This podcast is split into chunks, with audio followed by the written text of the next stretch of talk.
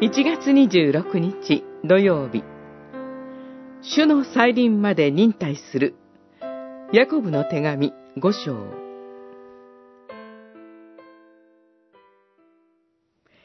主が来られる時まで忍耐しなさい。心を固く保ちなさい。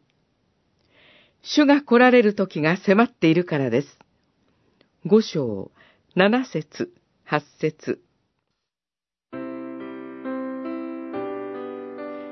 犯罪や自然災害により、社会的な不安が増大すると、しばしば世も終わりだと言われます。終末思想自体は、他の宗教や思想でも説かれます。しかし、聖書が教える終末は、永遠の計画に従った神ご自身の働きによってもたらされます。その計画は創造に始まり、摂理の中で成り行き、そして最後に完成します。この間に人間の堕落と神の救いがあります。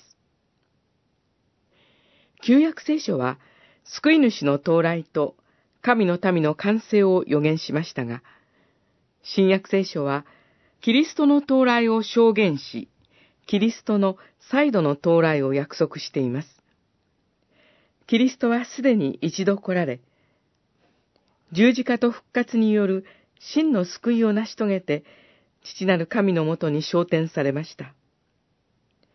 今、別の助け主である精霊によって地上の教会を守り、導いておられます。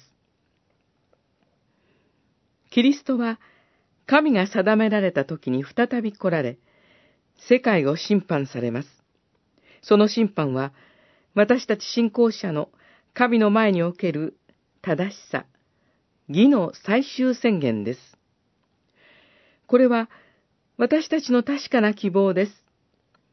ですから私たちは、どんな困難や試練にあっても忍耐しましょう。